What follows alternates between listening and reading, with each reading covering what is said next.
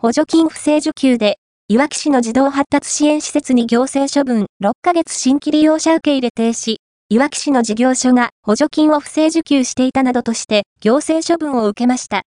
処分を受けたのは、いわき市四倉町のいわき建設運輸です。運営する児童の発達支援施設で、2020年からの約2年間、保育士の数が基準を満たしていない日があったにもかかわらず、補助金を不正に請求していたということです。いわき市は、6ヶ月間の新規利用者の受け入れ停止などの処分を、2月29日付で行い、不正に受給した金額と追徴金を合わせ、2900万円の返還を求めています。